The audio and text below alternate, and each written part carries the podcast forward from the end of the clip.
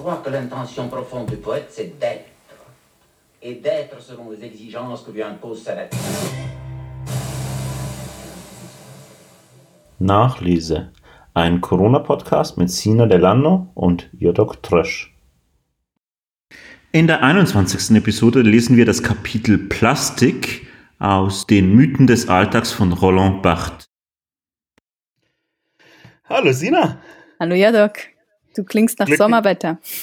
Oh ja, äh, solange es noch schön ist, äh, genießen wir das. Mhm. Und glücklicherweise haben wir die Kirchenglocken ja schon ausgesessen. Die waren vor zehn Minuten noch ganz ausgeprägt hier. Irgendwann gewöhnt man sich dran, dass die verdammte Glocke die ganze Nacht jede Viertelstunde anzeigt und einen auch in den Träumen daran erinnern will, dass die Arbeit wartet. Ähm, naja, äh, aber mittlerweile wohne ich ja schon seit zwei, zwei Jahren an dieser Straße mit Kirchturm am Ende Mhm. und es wird langsam besser. Aber vorhin dachte ich wirklich, hey, die Aufnahme können wir nicht machen, wenn es da draußen so dröhnt. War das das Feierabendglöckchen oder war das ein, ein Anlass wahrscheinlich? Ich weiß es ehrlich gesagt nicht. Ich habe das Gefühl, also gut, hm. Ich habe das Gefühl, die Kirchen müssen noch demonstrieren, dass sie da sind. Das wollte ich vorhin Ähm. auch sagen, ja. Die müssen halt dieses, die, äh, die ganze lange Zeit, oder? Der, Mhm. des Geschlossenseins jetzt kompensieren, oder? Genau. Und da reicht ein Pfingstleuten nicht aus. Hm. Ja, ja. Genau, das, das war mein einer frecher, fieser Gedanke. Ähm, und gleichzeitig habe ich aber auch schon wahrgenommen, dass ich die Stadt anders höre, seit ich so viel zu Hause bin. Ähm, also, ich glaube, das war in den ersten Wochen von Corona noch am ausgeprägtesten, dass man dann plötzlich so zum Beispiel die Vögel hört oder auch gewisse Dinge auf der Straße und natürlich die unglaublich vielen Krankenwagen, die Mhm. da gegenüber auf der Straße durchgerauscht sind, immer. Das war mir völlig, ja, irgendwie unvertraut auf eine Art. Ähm, und ja, ich finde das schon sehr faszinierend, wie man so in dem Alltag ähm, jetzt in diesem Fall akustische Zeichen aufliest und darüber Schlüsse ziehen kann über seine Umwelt. Mhm. Und um dieses Zeichenlesen in der Welt und vielleicht auch im Untergrund der Kultur geht auch der Text, den ich dir heute ähm, mitgebracht habe. Mhm. Das ist nämlich von Roland Barthes, Mythen des Alltags.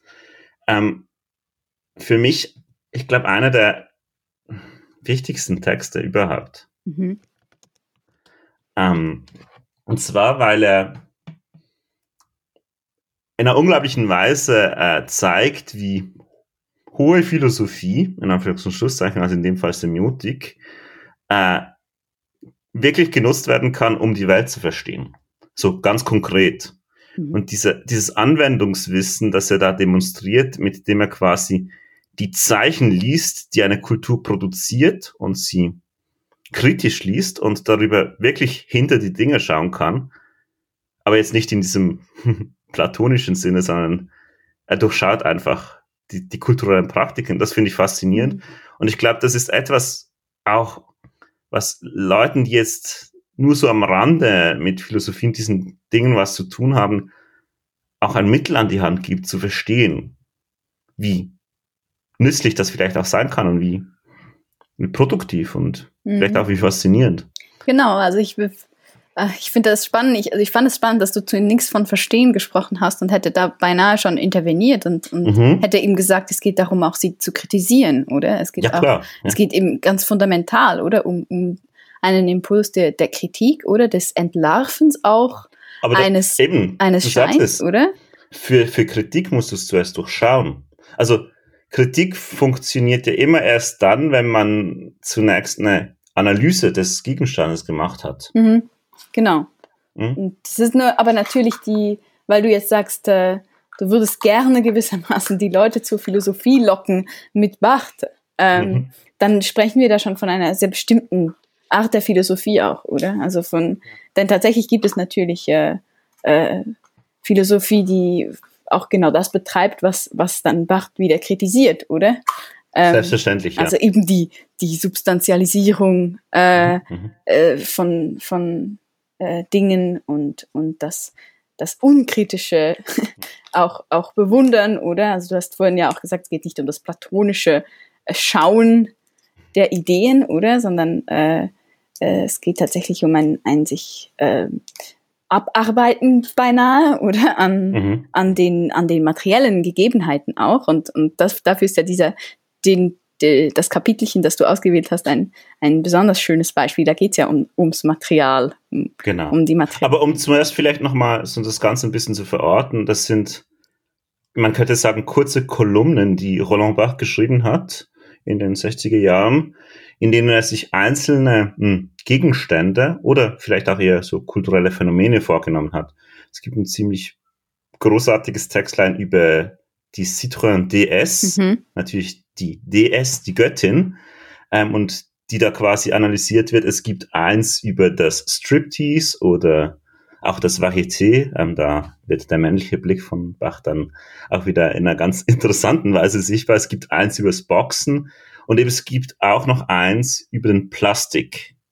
Mhm. Das habe ich dir heute mitgebracht, mhm. weil ich irgendwie das Gefühl habe, dass darin, gerade weil es so fundamental ist, weil es über die Materie geht, vielleicht nochmal in einer Weise grundsätzlicher nachdenken muss über diese ganze Strategie, als das der Fall ist, wenn man über ein komplexes kulturelles Geschehen nachdenkt. Mhm. Sagen wir jetzt eben ein, ein, ein Striptease oder was auch immer, mhm. wo ja ganz viele mhm. Dinge reinfallen. Und diese Beschränkung quasi des kritischen, scharfen Blicks auf ein einzelnes Ding, auf einen Gegenstand. Das, das finde ich wirklich das Spannende. Mhm. Und was da herausgeholt werden kann.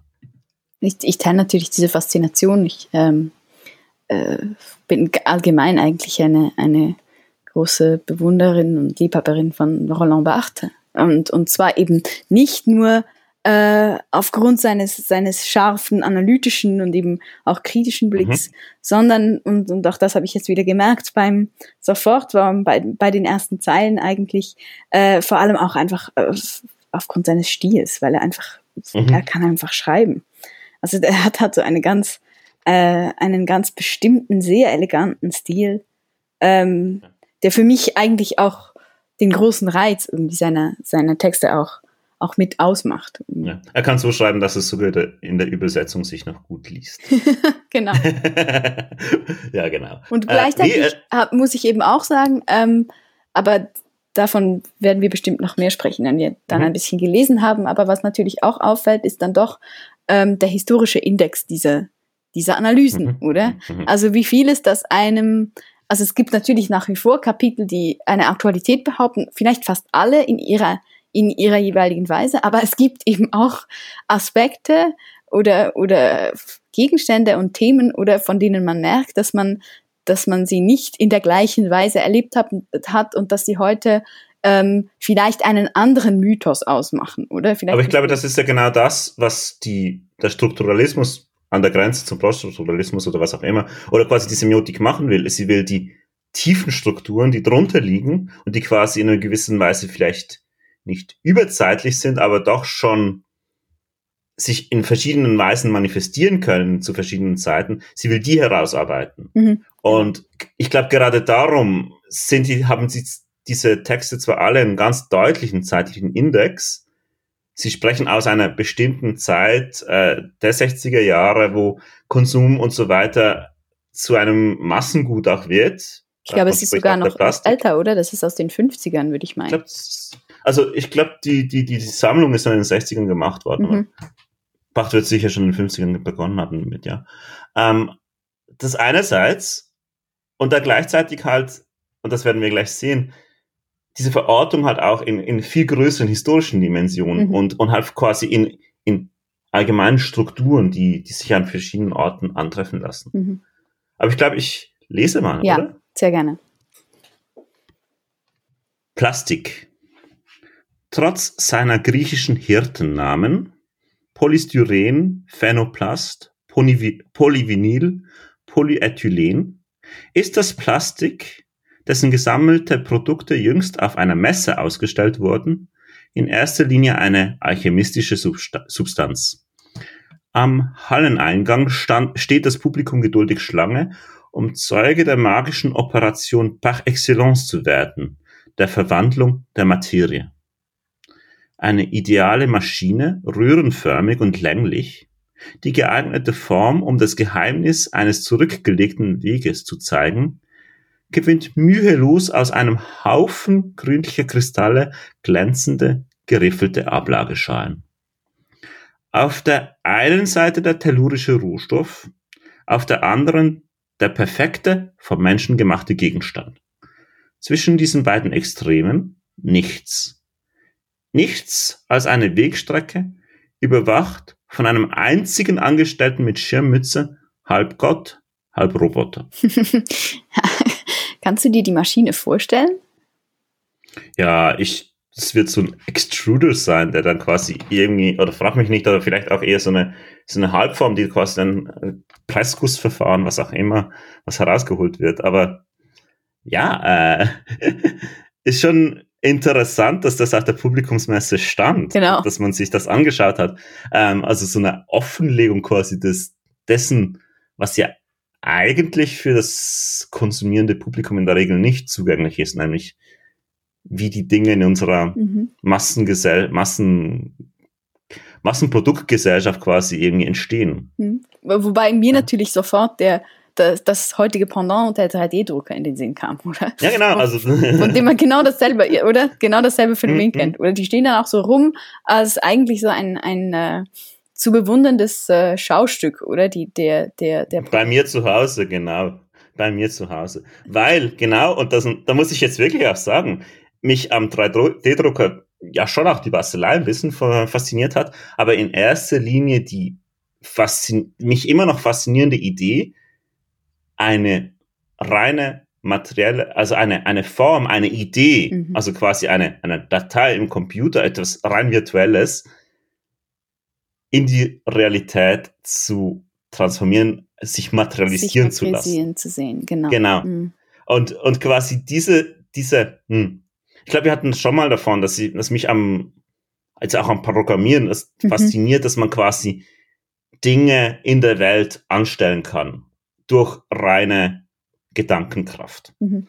Ähm, und das ist natürlich dann wirklich äh, der 3D-Drucker jetzt, aber eigentlich auch schon diese noch ein bisschen primitivere industrielle Maschine, ist ja eigentlich genau das, das Werkzeug dafür. Und ich glaube, das ist die Faszinationskraft, die jetzt auch Bart hier schildert. Mhm.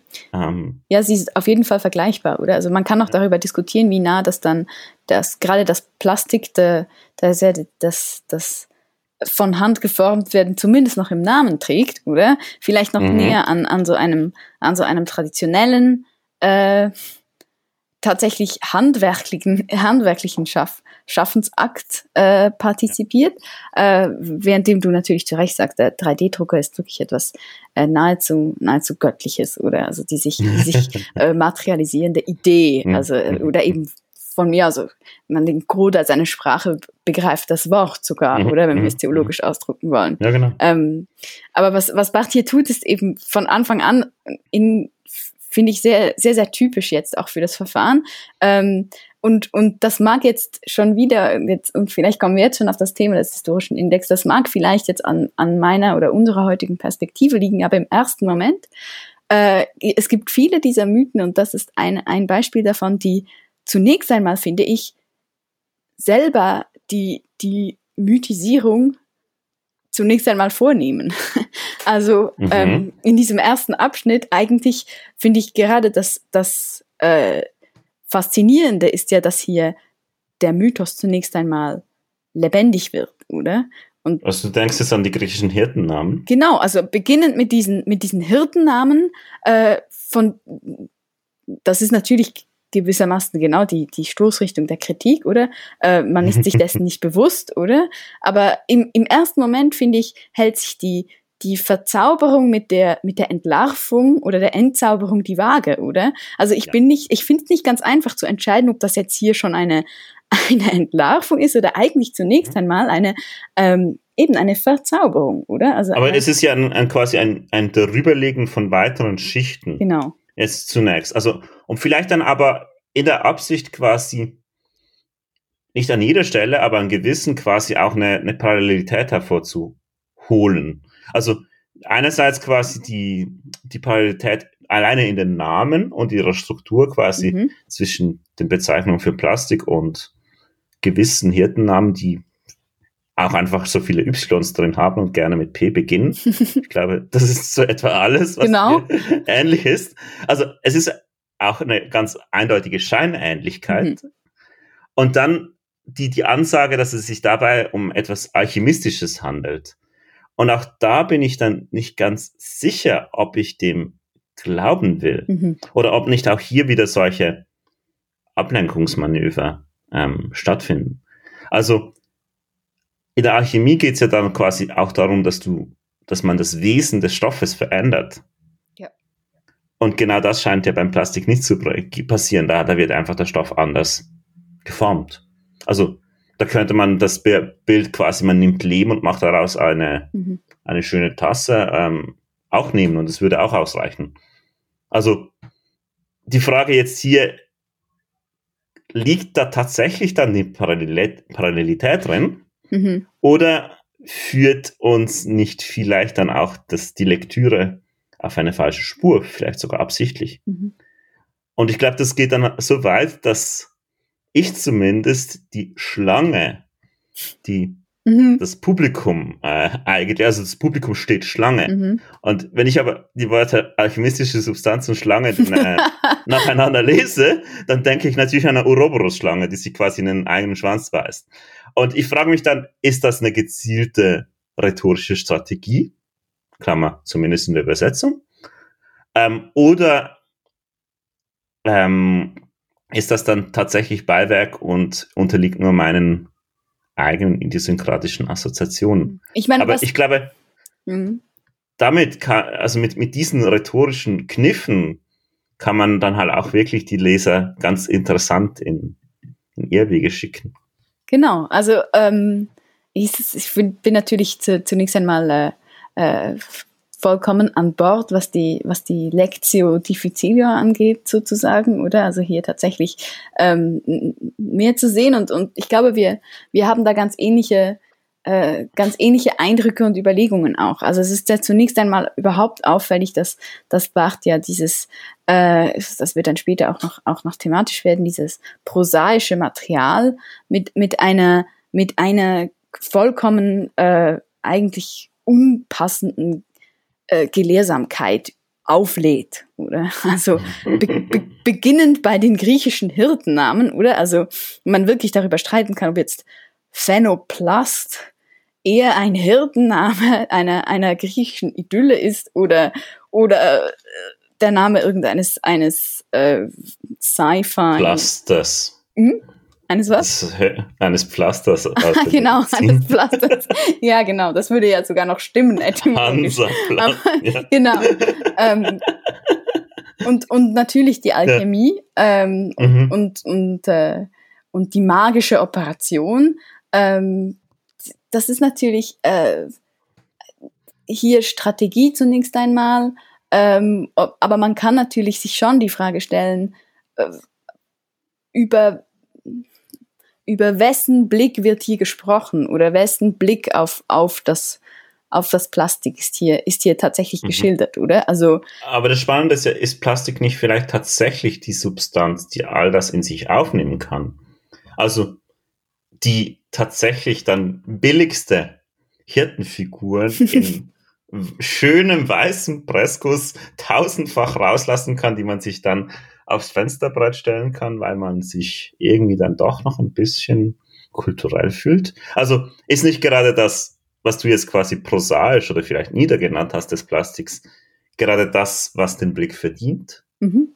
Ja, ja, das, das war natürlich damit nicht gesagt, oder? Das ist das nicht verdient, oder? Ja. Sondern, sondern äh, es ist doch auffällig, oder? Hm, äh, dass der Mythenkritiker hm, dem Alltäglichen hier mit einer, mit einer doch bemerkenswerten Buchgelehrsamkeit begegnet.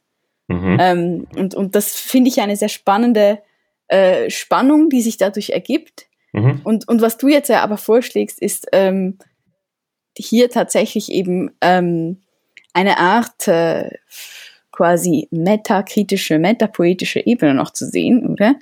Die, die gleichzeitig ja äh, gewissermaßen den Text auch ähm, mit darüber nachdenken lässt, äh, was er selber tut.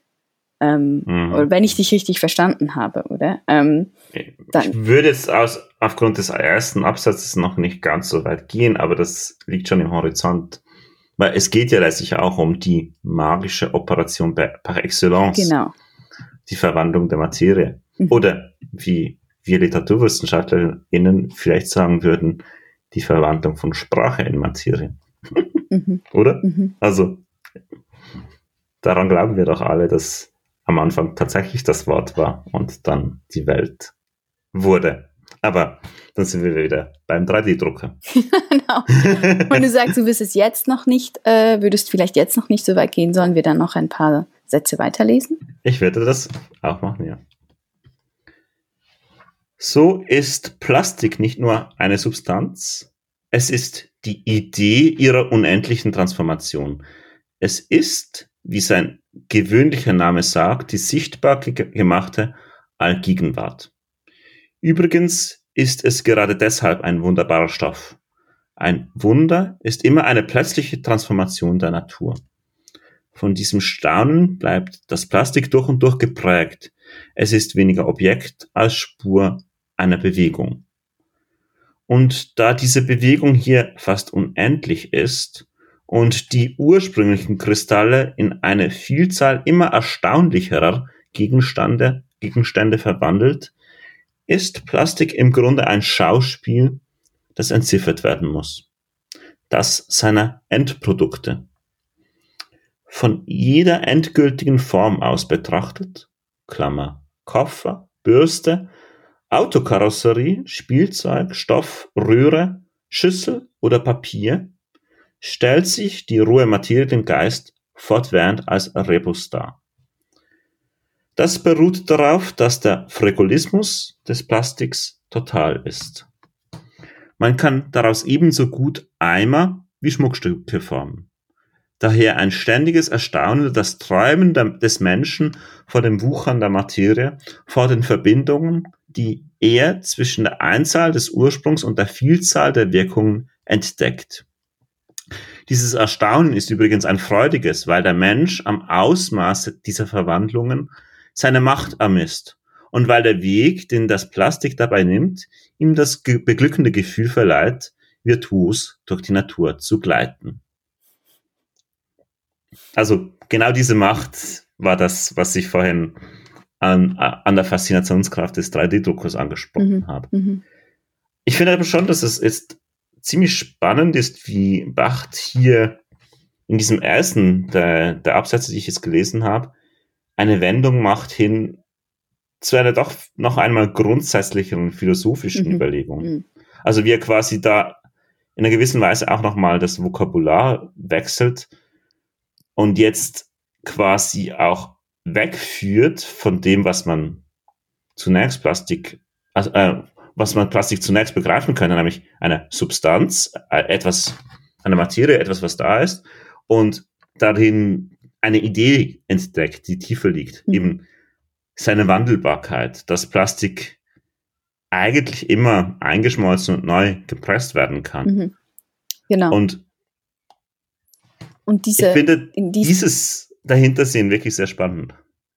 Genau, und beziehungsweise mhm. es ist ja ein, ein, ein nahezu unmögliches dahintersehen, oder? Es geht ja gerade mhm. um das, was, äh, äh, was eben irgendwie in einer, in einer kuriosen Weise da ist und nicht da ist, oder? Also mhm. in eine Idee zu entdecken in einem Stoff, oder? Es ist ein, ein kurioses intellektuelles Kunststück in gewisser Weise. Und, und mhm. ist es natürlich, und, und damit hast du ja ein bisschen begonnen, auch den Text einzuführen, oder? In seiner ähm, Querstellung zur traditionellen Philosophie, oder? Und mhm. das zeigt sich eben tatsächlich gerade in diesem Text aufs Schönste, oder? Dass hier tatsächlich auch mit einer großen Lust ähm, an der Provokation, würde ich meinen, oder? Mhm. mhm. Ähm, dieses schwere, von den von der alten Scholastik, also letztlich von der aristotelischen Philosophie über, mhm. übernommene äh, Vokabular oder der, der Substanz, der Idee äh, mhm. und so weiter mhm. bem, bemüht wird, oder? Und, und quasi mit, mit äh, Jahrtausende alten Ideen ähm, äh, der Philosophiegeschichte Mhm. äh, an so etwas äh, Aktuelles, also in, in dem Moment natürlich, oder so etwas, etwas Modernes äh, und auch etwas so eben quasi nicht dem Bereich der Philosophie zugehöriges herangegangen wird, oder? Und Einerseits das und andererseits ist aber auch die Operation, die innerhalb der Philosophie gemacht wird, ja eigentlich eine spannende, Genau. eine in Anführungs- und Schlusszeichen moderne, weil sie quasi von der statischen Perspektive auf die Dinge und das, was die Dinge sind, ihr Sein, quasi weggeht und eine dynamische einnimmt, die quasi sich interessiert für für die Operation, für die Veränderung, für die, für quasi die Transformationen, die hier angesprochen werden. Und ich glaube, diese Dynamisierung des, des ganzen Denkens, Mhm. das, das, das ist hier schon entscheidend. Und ich glaube aber, er hat auch wirklich einen Punkt, was Plastik angeht. Mhm. Nämlich vielleicht dessen, dass, wenn, wenn man jetzt Architektur studieren würde oder was auch immer, dann lernt man ja quasi die Eigenschaften der verschiedenen Materialien, mit denen man bauen kann. Und die haben gewisse Einschränkungen, wo man quasi mit Beton das und das anstellen kann. Wenn man Stahl reinmacht, geht noch was anderes. Wenn man Holz hat, das mit Marmor kann man gewisse feine Dinge machen, aber man braucht dann diese dummen Stützen, weil die Figuren sonst einklappen würden. Und Plastik, ganz besonders anfangs der 60er, Ende der 50er Jahre, ist vermutlich wirklich die Substanz, mit der tatsächlich fast alles, was man sich nur denken kann, irgendwie hergestellt werden kann. Mhm. Klar, es gibt da Grenzen. Ah, das lernt man übrigens auch, wenn man sich einen 3D-Drucker kauft, ähm, dass da gewisse Dinge dann eben nicht gehen, äh, die man sich einfach gerne wünschen würde. Ähm, aber es ist schon diese unendliche Formbarkeit, die halt Genau. wirklich dann dieses Gefühl der Beherrschbarkeit der Natur und das ist ja ein tiefes anthropologisches dann äh, quasi irgendwie umsetzen. Mhm. Äh, ja, oder? Also auf War jeden Fall war das das Versprechen, oder was Plastik Genau. im ersten Moment hatte, oder? Und, und, und ich glaube, genau das ist ja dann wirklich auch der, der philosophische Anspruch des Textes, der hier Mhm. äh, auch dann auch wiederum trotz der schweren Begriffe von Substanz und, und Idee oder dann auch erstaunlich leicht und, und, und nonchalant beinahe daherkommt, ähm, wie, denn tatsächlich ist das ja, das hast du jetzt auch schön noch einmal rekonstruiert, das ist ja ein sehr kurioses Drittes, oder? Zwischen, Mhm. zwischen Materie und ja was, oder? Ähm, Form wäre so der äh, Gegenbegriff, oder? Der Ähm, klassische. Also es ist eben äh, der, der jetzt aristotelische Begriff der, der, der, der Potenz, oder? Also eben der Dynamis in diesem Sinne, oder? M, Kommt einem vielleicht in den Sinn, oder? Das, das, das äh, Mögliche, oder? Das, was, Mhm. was alles werden kann, oder? Das aber eben normalerweise nicht etwas Materielles ist, oder? Und das im Plastik aber eben in so einer seltsam materiellen, aber nicht quasi in seiner Sinnlichkeit äh, definierbaren Mhm. Weise zur Erscheinung kommt. Und, und das finde ich tatsächlich da, das merkt man auch beim drüber nachdenken, oder? Mhm. Wie man da irgendwie in, ins Stutzen kommt, oder? Weil man das tatsächlich schwer einordnen kann. Ähm, Ja. und, und Wobei aus der Perspektive von 2020 genau. der Plastik in einer gewissen, also da, diese Formulierung irgendwie ganz verstörend ist, dass Plastik das Dynamische sei, Mhm. weil wir heute die genau gegenteilige Idee Mhm. davon haben. Metall oder Holz, das kann man alles rezyklieren. Nur Plastik, das wird einmal in eine Form gegossen, ganz egal welche. Und dann bleibt es für immer in dieser Form und verschmutzt die Umwelt und äh, wird äh, quasi in klei kleinste Einzelteile vielleicht wieder zerstückelt, aber geht nicht weg Genau. und ist eben gerade nur sehr schwer rezyklierbar. Genau. Also es ist eben dann nicht, es ist nur die Idee der unendlichen Transformation, aber sobald man quasi aus dieser, hm, aus dieser Potenz Aktualität Mhm, geworden ist, mhm. um wieder aristotelisch zu sprechen, also quasi das Ding da ist, dann kommt es auch nicht mehr aus seiner Form raus. Und es stimmt auch heute nicht mehr, würde ich meinen, eben, wenn man das jetzt ins Heute überträgt, dass es, dass Plastik noch diese, in, selb, in, in, in der ähnlichen Weise, wie es hier beschrieben wird, äh, eine, eine Qualitätslosigkeit hat, ähm, mhm. die mhm. eben dies, die es eben zu so einer äh, zu, zu so einer eben Allgegenwart machen kann, zu so einer Potenz, sondern eben gerade im Gegenteil, du hast es ja jetzt vorweggenommen, diese, diese äh, entscheidende quasi dialektische Wendung, äh, dass das Plastik, meine ich, hat, hat heute geradezu umgeschlagen in sein Gegenteil. Es ist doch äh, mhm. der, der, geradezu der Inbegriff des ähm, schon fast abstoßenden, ähm, eben äh, widerständigen und, und, und rück, also dessen, was zurückbleibt. Und, und ich würde eben meinen, heute hat man vielleicht auch wieder, vor allem in gewissen Kreisen, aber hat man tatsächlich mhm. eine, ein sehr, sehr pointiertes Bewusstsein davon, was Plastik ist und wenn etwas aus Plastik ist, oder? Ja. Und, und äh, hat nicht einfach das Gefühl, oh, eine Tasse, sondern mhm. man hat das Gefühl, geht, was ist das für eine hässliche Plastiktasse? es, ist, es ist Plastik. Ähm, Aber liegt das nicht vielleicht genau daran, dass man mit Plastik tatsächlich ein Schmuckstück formen kann, aber es halt so einfach ist in einer gewissen Weise und darum das Schmuckstück entwertet wird? Mhm.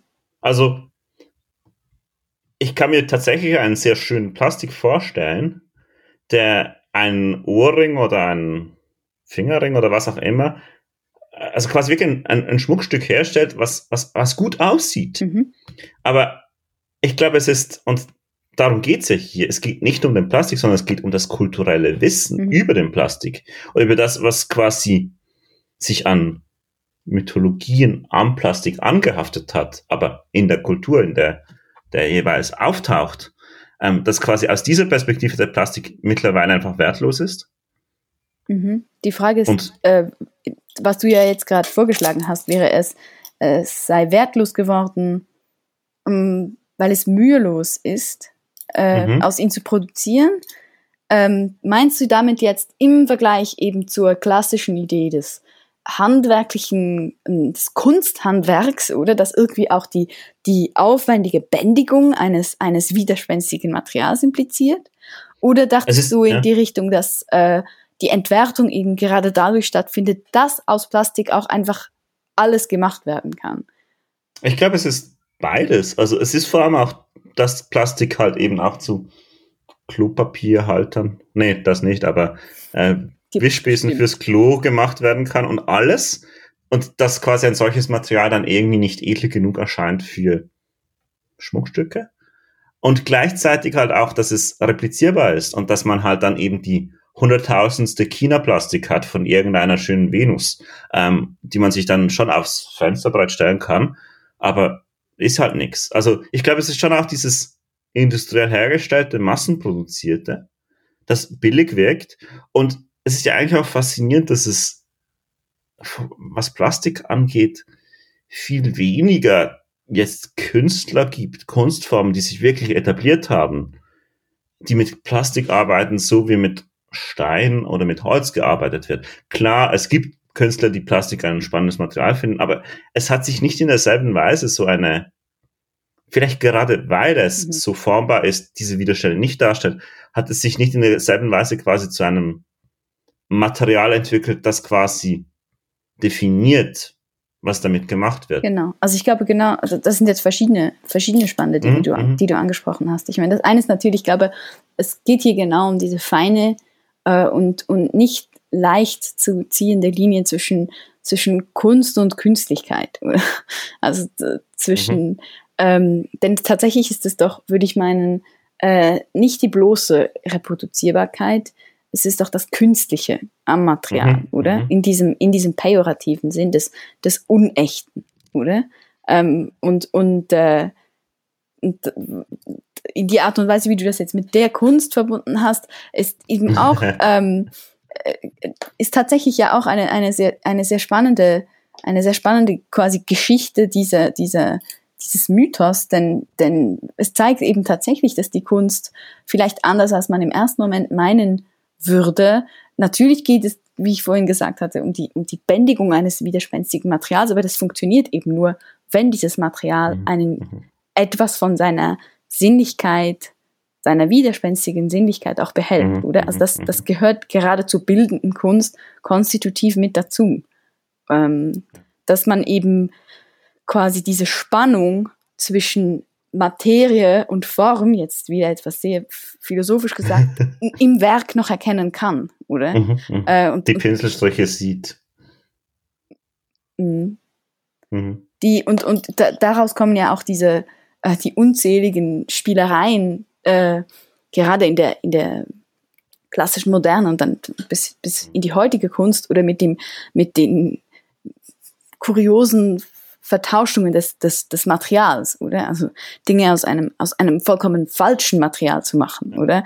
Ähm, also das ist, das ist im, meine ich, am, im Herzen der, der, der bildenden Kunst, oder ist irgendwie eine, mhm. eine quasi kreative Reflexion der Materie, und, und daran dürfte es eben tatsächlich liegen, so habe ich dich auch verstanden, oder? Mhm. Dass, mhm. dass das Plastik in seiner seltsamen äh, Qualitätslosigkeit äh, ja, genau. die Barth hier beschreibt, für die Kunst weniger interessant ist. Oder es sei denn für eine quasi äh, Collage, Montagekunst oder die irgendwie mhm, mit den, mhm. mit den äh, restzivilisatorischen Abfallprodukten oder ähm, arbeitet, oder? Und das quasi. Ja. Und vielleicht noch, noch mal einen Dreh weiter gedacht und die darum auch jedes andere Kunstwerk abbilden kann. Zwar nicht perfekt, aber man kann dann halt eine in Marmor gemeißelte Statue mit Plastik recht gut replizieren. Mhm. Man kann auch etwas, was quasi aus Holz geschnitzt wäre, könnte man genauso replizieren. Also Plastik hat halt die Eigenschaft, quasi alle anderen Werkstoffe mühelos abzubilden. Und ich glaube, gerade das führt zu ihrer Entwertung. Mhm. Und das ist natürlich auch der Schrecken, den das Plastik irgendwie in seiner Falschheit dann verbreitet, oder? Weil du sagst, glaube ich, richtig abbilden, aber es ist ja wirklich auch nur das Bild. Denn sobald mhm. man Plastik mhm. mhm. anfasst, verliert es jegliche Illusionismus, oder? Ja, genau. Und genau. also und ich, darum geht's, glaube ich, auch noch im, im, Verlauf des Textes, oder? Sollen wir noch ein bisschen ja, Ich glaube, wir müssen die dialektische Wendung, die wir genau, schon genau. vollzogen haben, jetzt auch im Text mhm, mhm, nachvollziehen. Genau. Doch dieser Erfolg hat seinen Preis. Er besteht darin, dass Plastik zur Bewegung sublimiert, kaum noch als Substanz existiert. Seine Beschaffenheit ist negativ, weder hart noch tief, muss es sich trotz seiner praktischen Vorzüge mit einer neutralen Substanzeigenschaft begnügen, der Haltbarkeit, einem Zustand, der nichts weiter bedeutet, als dass es nicht nachgibt. In der poetischen Ordnung der großen Substanzen hat dieses Material einen undankbaren Platz, verloren zwischen der Dehnbarkeit von Gummi und der kategorischen Härte von Metall. Es verkörpert keines der echten Hervorbringungen des Mineralienreichs, Schaumfasernschichten. Es ist eine geronnene Substanz, welchen Zustand, welchen Zustand es auch annimmt. Das Plastik behält ein flockiges Aussehen, etwas Trübes, Sämiges und Erstarrtes, eine Unfähigkeit, jemals die triumphale Glätte der Natur zu erreichen. Doch am verräterischsten ist der hohle und zugleich nichtssagende Ton, den es von sich gibt. Sein Geräusch ist vernichtend, wie auch die Farben, denn es scheint nur die chemischsten unter ihnen binden zu können. Gelb, Rot, Grün. Es behält nur ihre Aggressivität, verwendet sie nur als Namen, vermag nur Begriffe von Farben vorzuführen. Die Plastikmode unterstreicht eine Entwicklung im Mythos der Imitation. Bekanntlich ist, Nachahmung, ist die Nachahmung historisch gesehen eine Usance des Bürgertums. Die ersten Imitationen bei der Kleidung stammen aus der Frühzeit des Kapitalismus. Doch bislang hatten Imitationen etwas Großspuriges, gehörten zur Welt des Scheins, nicht des Gebrauchs. Sie waren bestrebt, zu geringeren Kosten die erlesensten Substanzen zu reproduzieren. Diamant, Seide, Feder, Pelz, Silber, den ganzen luxuriösen Glanz der Welt. Das Plastik schraubt solche Ansprüche zurück. Es ist eine Substanz für den Haushalt. Es ist die erste magische Materie, die sich damit begnügt, prosaisch zu sein. Doch sie tut es gerade deshalb, weil diese Prosaik die triumphale Rechtfertigung ihrer Existenz ist. Zum ersten Mal zielt das Künstliche aufs Gewöhnliche, nicht auf das Seltene. und zugleich ändert sich die angestammte Funktion der Natur.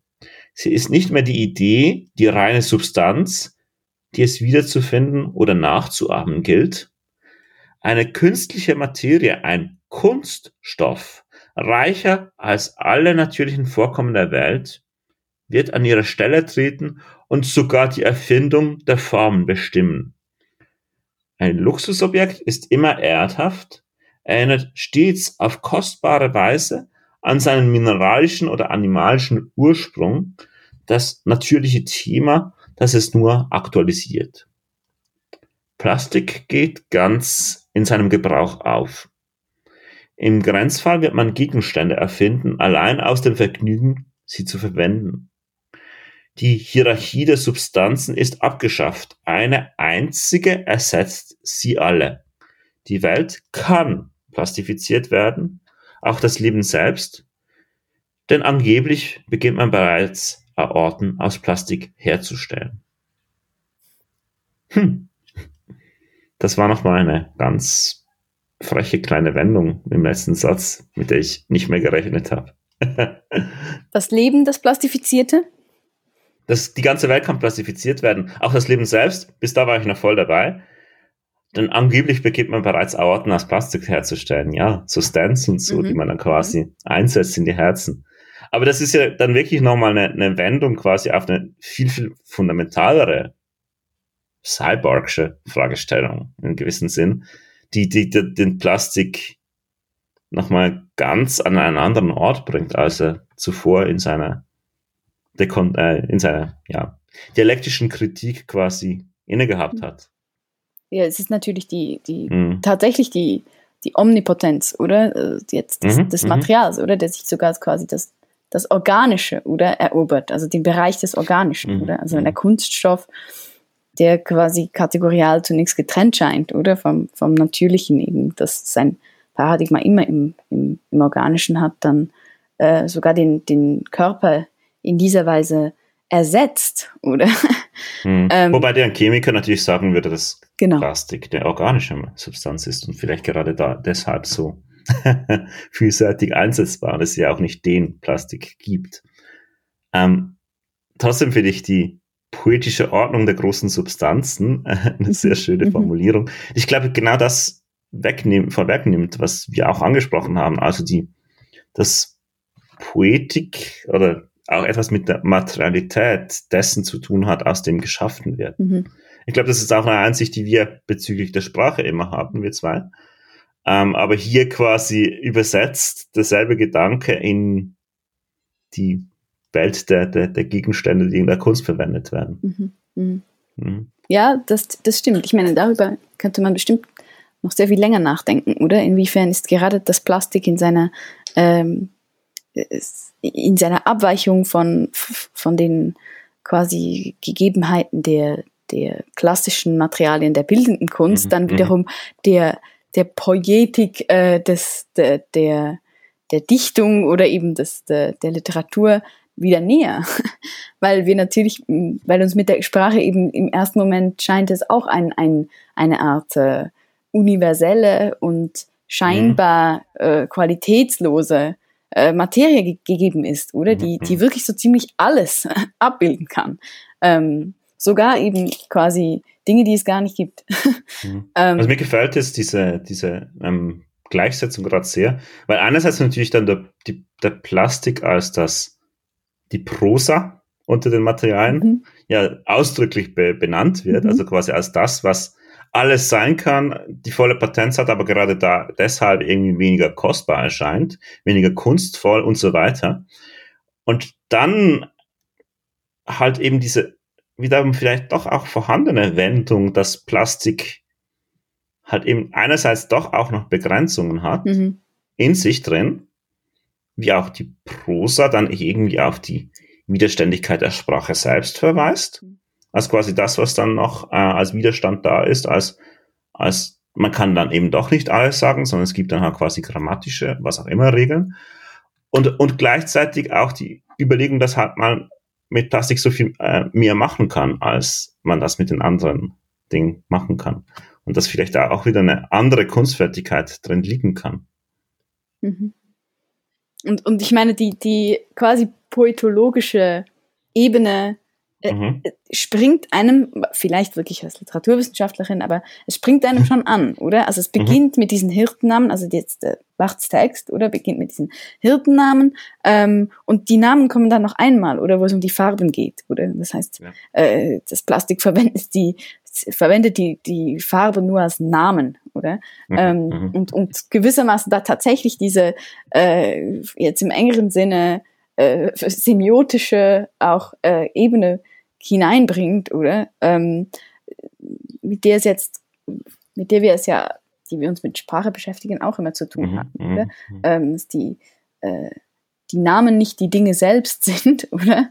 Ähm, und äh, du hast jetzt vorhin angedeutet, wie weit man, wie weit man die Analogie treiben könnte ähm, zwischen dem Plastik und der und der Sprache und, und äh, ich, ich würde da mitgehen und, und, und überlege dann nur, wie ähm, in welcher Art und Weise man tatsächlich in, im Sinne der, der äh, kritischen ähm, äh, Entlarvung des, des Mythos dann auch wieder die, die doch vorhandene äh, Sinnlichkeit der, des, dieses, dieses, dieser Substanz be, mhm. beschreiben mhm. könnte. Also in der Art und Weise, wie Barth hier die, die, äh, die, das Plastik als eine geronnene Substanz beschreibt oder und ein, mhm. als flockiges, trübes, sämiges, erstarrtes.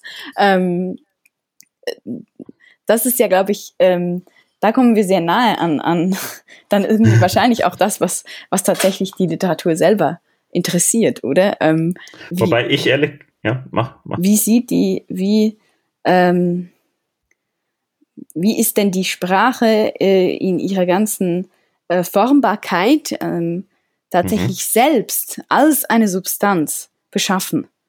Ähm, was ist also sinnlich, oder? Wie äh, lässt sich das beschreiben, oder? Ähm, Und da bin ich halt gerade bei dieser Frage hängen geblieben an diesem einen Wort mit Bindestrich geschrieben, Kunst, Bindestrich, Stoff. Mhm.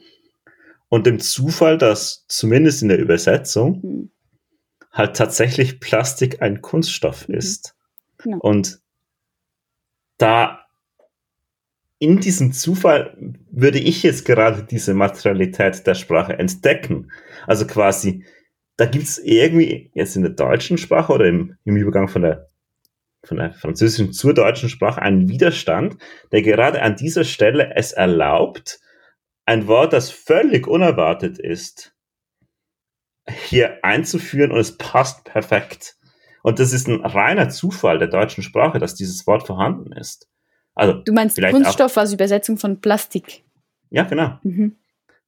Beziehungsweise eben auch nicht, weil es ja als Benennung einem gewissen Ort in der Zeit tatsächlich mal vermutlich die, die Wahrnehmung gab, ah ja, das ist ein künstlicher Stoff, nennen wir den Kunststoff, das macht die deutsche Sprache ja so gern.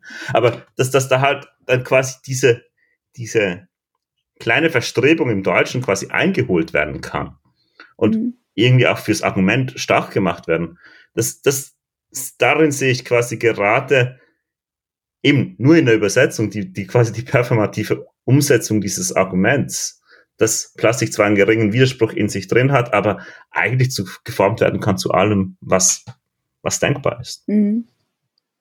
Also, das finde ich schon recht faszinierend. Mhm. Du meinst, dass sich ja quasi dann die, die, äh, die Sinnlichkeit und die, die äh, Eigenheit dann auch de, des Mediums auch gerade im, in diesem Sprung von der einen Sprache zur anderen mhm. dann tatsächlich manifestiert, ja. Ähm, ja, das und auch das könnte man wieder zurück übertragen, oder? Ins Plastik, ja, oder? Und in die Frage. Und, und dennoch wollte ich noch einmal einfach äh, vielleicht auch den Gedanken aufnehmen, den wir auch schon hatten, oder die mhm. halb, also wenn, wenn Bach schreibt, ähm, dass das Plastik sich mit, mit einer einzigen äh, Substanzeigenschaft begnügen muss, mhm. nämlich der der Haltbarkeit. Und Haltbarkeit ist im Text mhm. kursiv gedruckt. Ähm, und, und dann ist das in, in, in zu Barts Zeit, oder? Ist das das, das grandiose Versprechen, oder? Ähm, mhm. Ich denke da irgendwie so auch an die, keine Ahnung, die Tupperware-Partys oder diese furchtbaren Dinge. Oder? Ja, ja, genau. Ähm, und und, und wie, wie anders man das heute liest, oder? Man genau, wie sich das genau wirklich in das Gegenteil verwandelt hat, oder? Das heute ist genau diese Haltbarkeit das Problem. Weil es Genau, ist ja nicht ja. mehr aus der Welt zu schaffen, oder? Mhm. Ähm, und, und ist, aber eigentlich ist das ja beinahe die, die mythische Vollendung oder der Geschichte, die Bach ja erzählt, oder? Also Mhm. der Geschichte der, der äh, hybriden Naturbeherrschung, oder? Die sich, also was sich des, der Mensch anmaßt, oder? Mit dem, mit der Konsequenz, dass tatsächlich zuletzt dann äh, die Natur daran zugrunde geht. Äh, Mhm. an, an diese Experimentierfreude auch, oder? Das Ja, ist ja auch absolut. das, äh, was der Alchemie immer schon anhaftet. Natur zu zerstören, ja. in diesem, in Mhm. ihrem Opus Magnum, oder? In ihrer, in ihren überzogenen Ansprüchen. Aber auch das, was, was sie so faszinierend macht. Gut, ich hätte auch noch ganz viele Fragen.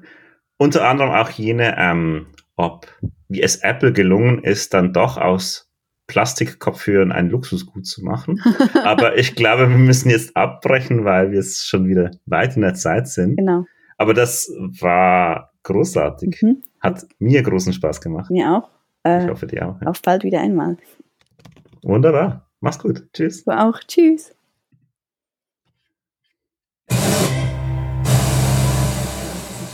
Das war Nachlese mit Sina Delano und Jodok Trösch.